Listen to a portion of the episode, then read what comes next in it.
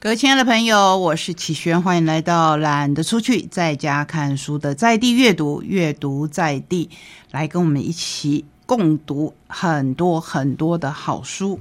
首先要跟您介绍的是印科出版社所出版的《抒情点播》。这个抒情不是你抒发感情的那个抒情，而是书，就是我们阅读的书，由齐立峰这一位。节目的老朋友所写，阅读力就是我们的超能力。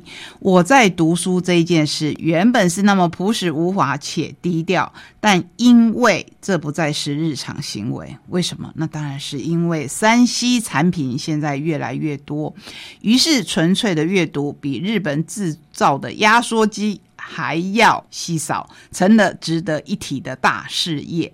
某某作家或者某某书值得一读吗？文学经典到底是什么？四成的民众一整年没有阅读过一本书，这一个统计其实让我也很惊讶。四成的民众一整年没有阅读过一本书，但是为什么选书推广阅读的书会大卖？究竟阅读有什么意义？这不是一本书评，而是作家的阅读观察史。收录最近他六十篇的散文，无论是谁推荐书、观察图书出版市场，或从文学作品的片语灵光连接到过去与当前的经历感思，每一篇更搭配推荐阅读书籍书单。重点并非在于将一本书原原本本、前后梗概、始末经纬介绍给读者。对。如果我们的节目也是这样子，从头到尾把一本书念完给你听，我相信你大概也没有什么兴趣。就像起立风这一本抒情点播，用的是随笔兼搞笑，兼获学妹各类诸事。学妹其实是他太太啊，记录阅读作品后的各式奇想。启立峰是一位尝试很多很多写作方式的老师，因为他在中心大学教书。我们可以看到，其实他的专长是南北朝，不过他也读了很多的书，所以这里面才会说到有经典的经典的书到底要怎么读呢？这一本书里面会告诉我们，其实经典的书不像。你想象中的那么的古板，也是可以跟我们现代结合的。我最近也听到他在另一个节目当中接受访问，谈的是另一本书，谈的就是南北朝时代的文学，非常的有趣。所以你看这本书一样有这样的效果，我相信，我也希望。你看过抒情点播，会找到里面你所喜欢的阅读，找来看一看。好，说到阅读，我相信很多人是喜欢小说的。你看过《彼岸之嫁》这一部影集吗？它是 Netflix 的强档影集，它的作者现在推出第二本畅销小说《夜壶》。就是老虎的夜壶，老虎如果吃了许多人，就会化为人形，置身于人群当中。光是短短的介绍，有没有引起你的好奇心？聪明睿智、雄心勃勃的智莲，屈身于裁缝师学徒的工作，也兼差当舞厅的伴舞女孩，希望帮助母亲偿还打麻将累积的债务。然而有一天，有位舞客意外留下一件阴森可怕的纪念品。为了物归原主，智莲也许终于能够踏上他渴望已久的冒险旅程。十一岁的家仆阿仁也身负任务，急着实现他前任主人死前的愿望。阿仁必须找到男主人多年前一场意外中失去的手指头，与他的遗体一起下葬。因为我们华人总是有。要全身安葬哦，这一种观念。要说一点题外话，也就是我们在捐赠器官啊，或者是大体捐赠方面一直在推广的原因之一，因为我们都会觉得说，我要完整的来，也要完整的走。好，回到故事中来。阿仁要在七七四十九天内完成任务，否则主人的魂魄会徘徊于世间，永世不得超生。时间无情的滴滴答答流逝，一连串意外的死亡事件在地方上引发骚动，伴随着人变虎的流言蜚语，自怜和阿仁踏上的旅程越来越危险，在茂密的园林。医院的库房和鬼灭的梦境里彼此交错。朱阳西的夜壶带我们进入的世界。有仆人和主人，有古老的迷信传说和现代的理想主义，也有手足的竞争和禁忌的爱情。然而，在这个处处惊奇不断推进的故事深处，更是一个孩子和一名年轻女孩深刻的成长故事。他们一次次的探索，在那一个宁可隐身其中的社会里，寻找自己的立足之地。这是他的第二本书，很厚哦，可是读起来跟第一本一样的精彩。再来介绍一本经典，这是黄鱼，就是黄色的鱼。你看过黄色的鱼吗？一九八八年，当胡利欧·亚马塞雷斯写下黄鱼的那一刻，就注定了永恒。胡利欧·亚马塞雷斯被誉为西班牙十大作家之一，最经典的作品就是我现在拿在手里的这一本《黄鱼》。他翻译超过十八种语言，在近代欧洲文学界占有重量级的地位。二十五年热销不坠，书中以冬日使人的黄鱼，就是会侵蚀我们，有一点像台北那一种很湿冷的雨，深入存在的孤寂，酝酿对雨世的怀念，宛如一首沉郁忧伤的夜曲。读后低回不已，永远难忘。在比里牛斯山区一座荒废的小村，叫做艾涅尔。一九七零年代，那里完全废村，但屋舍仍伫立原地，在静谧当中、遗忘中，在冬雪当中缓慢的腐蚀。老人。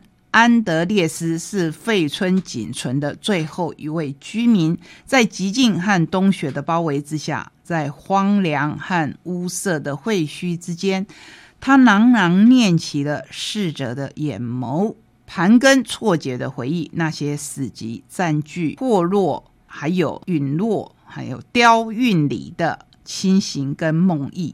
这座村庄是真实存在我们这个世界上的，弥漫全书的孤独、绝望、梦境和回忆，内心的孤寂、无力、理智和疯狂，诉说时代如何遗弃乡村。这些其实也都是作家写出了我们每一个人在人生的过程当中多多少少都会经历的。真实感受，流于静谧大地深层的平静，黄鱼洗去一切，没有人会被铭记。本书是黄鱼二十五周年的影音珍藏版，要如何使用呢？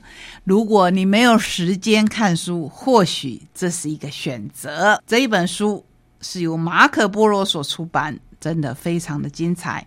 我们再来介绍。独步文化所出版的德文女老师，独步文化在我们的印象中出了很多日本的推理小说。这一本是由蒂特 ·W· 塔须勒所写的，一九七零年生于奥地利，所以很奇特吧？不是我们印象中的日本推理小说，而是奥地利的作者所写的。它起先是推理小说吗？因为十六年前的五月十六日，塞瓦尔离开了家中，没有他的咖啡杯、蓝色雨伞，没有拖鞋和外套，没有两人日夜畅谈的书。因为这是本来是一对恋人，结果男的就突然离开了。多年以后，他们重逢，他们会有什么样的火花？这个女老师马蒂达，她跟萨瓦尔讲说，过去这十六年间发生的哪些事情。我想这还是推理的一部分吧，就请你来看看了。要来跟您介绍宝瓶文化出版《麦卡的难题》，题目还不稀奇，作家比较让我们眼睛会为之一亮。安泰勒，相信国内有很多他的书迷。一九四一年生于美国明尼苏达，是家喻户晓的文学名家。他在北卡罗纳州首府罗利市长大。由于父母亲特殊的教养观念，他直到十一岁才开始上学，十九岁就以优异的成绩毕业于杜克大学。你没有算出来，你会觉得说哦，十一岁才上学，是不是他是一个学习能力比较差的？不是，其实是父母的观念，然后显然他也很适合这样的观念。就他十九岁的时候就直接从杜克大学毕业，人家十九岁才要进入大学，对不对？好，后来呢，他还在哥伦比亚大学攻读俄罗斯研究，至今出版二十三本小说，总销量超过一千万册。你没有听错，总销量超过一千万册。他的代表作叫做《域外的旅客》，夺下美国国家书评奖，入围普利兹小说奖绝贤。改编电影亦大获好评。安泰勒个性低调，甚少公开露面，而且他写的小说都是日常的事情。你会觉得说，日常事情有什么好写的？能够写出什么样的感觉来呢？比如说这一本《麦卡的难题》。近似卷居主的麦卡，总把生活画在一个框框里。虽有女友，但鲜少与人来往。每天作息固定，比时钟还准时。哪怕深夜开车，他也恪守规则。所谓恪守规则，当然是看到红灯就停下来，不管有没有车等等。他期待生活没有差错，没有失误，不用修正，就好好的过日子，不要有意外发生最好。他脑中永远有个你做的好的声音，他的人生完美。一直到有一天，有一个陌生的大男孩出现在家门口，自称是他的儿子。那像是麦卡原本密不透风的安全堡垒裂开了一个缝。裂开了缝以后会有什么故事呢？这就是这本书最引人入胜的地方。安泰勒一向擅长精准调度那些看似不起眼。极为平凡的日常，却又能节制的不摄入煽情的正央。他细腻的以环鼻低酿，就是像我们在酿酒一样，低酿出一幅贴近我们每个人的人间群像。我们有种难以对他人诉说的心事大海。我们的生命历程切片，层层叠着暗影跟伤疤。我们渴求爱，但主角爱；我们付出爱，但是常常荒腔走板；我们希望被爱，但是又着以接受。爱这么简单的一个字，却是最艰难的一件事。这一本书相当的好看，好看在哪里？好看在日常，这就是安泰勒的功力。如果你是第一次读安泰勒的书，我保证。你会一读，就像我一样的爱上他，成为跟国内的许多读者一样，变成了他的铁粉。接下来我们要介绍两本时报出版的书，都是旅行，可是不一样哦。第一本是《转山》，脑中有没有出现一个名字？就是作者的名字谢望林。《转山》，张宏志先生给他很高的评价。他说：“我内心里很想把谢望林的《转山》放在台湾原创的本土旅行书写一个里程碑的位置。谢望林，我们之前介绍过他的《走合》，其实我们更早更早在《转山》的第一版就访问过他，访问过他的编辑。现在《转山》重新再出版，真的。”让我们觉得是一本历久弥新的书。张宏志先生以肉身丈量读谢万林的《转山》来作为推荐序的题目。可是我很想要跟您分享的，除了这本书的内容，我希望你自己来看以外，或是你曾经看过，把它拿出来再看一次。还要来看看林怀民先生当初呢，其实是把他得到的一笔奖金捐出来，想要让年轻人去冒险。那你可以提案，谢望林是其中的一位。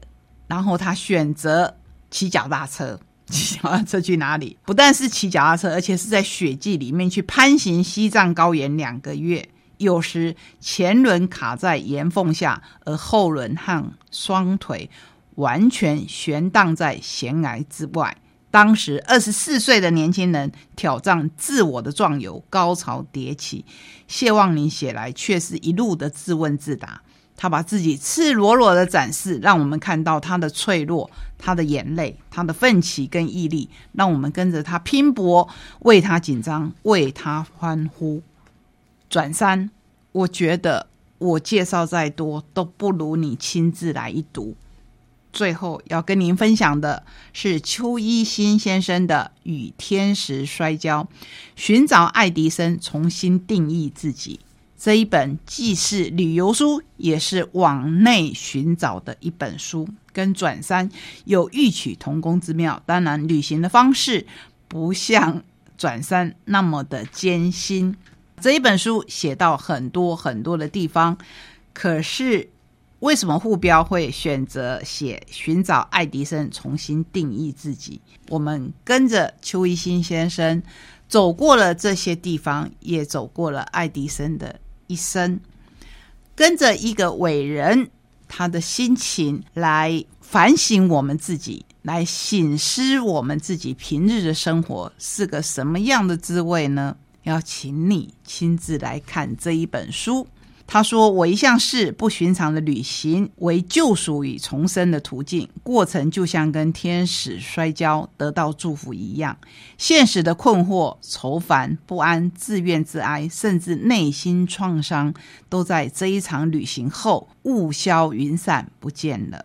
从一位不寻常读者委托的科普旅行开始，邱一新开始追寻那些用科学改变世界的人。”所以，本书你会看到的科学家不止爱迪生，你还会看到特斯拉、福特、莱特兄弟，同时也追寻那些用生命改造心灵的人，像索罗、梅尔维尔、佩蒂·史密斯、艾米许人。他把这些人的心理图景和自己的生命体验结合，升华成另一种地景，再从中找到属于自己的诗。和远方，为什么书名叫做《与天使摔跤》？这个典故出自于圣经的创世纪，形容跟天使近身搏斗，即便伤痕累累，却都是祝福的历程，或说是上天为邱一星安排的特别洗礼。所以，如果下一次你去旅行，在旅行当中，或是你在日常生活当中，你会发现有很多的醒思。还有生活中很多的挫折迎面而来的时候，你就把它当成跟天使摔跤吧。即便我们每个人都会伤痕累累，可是我相信也都是会得到祝福的。谢谢你陪我们走今天的旅程，让我们跟您分享这一些好书。我们下个礼拜同一时间空中再会，拜拜。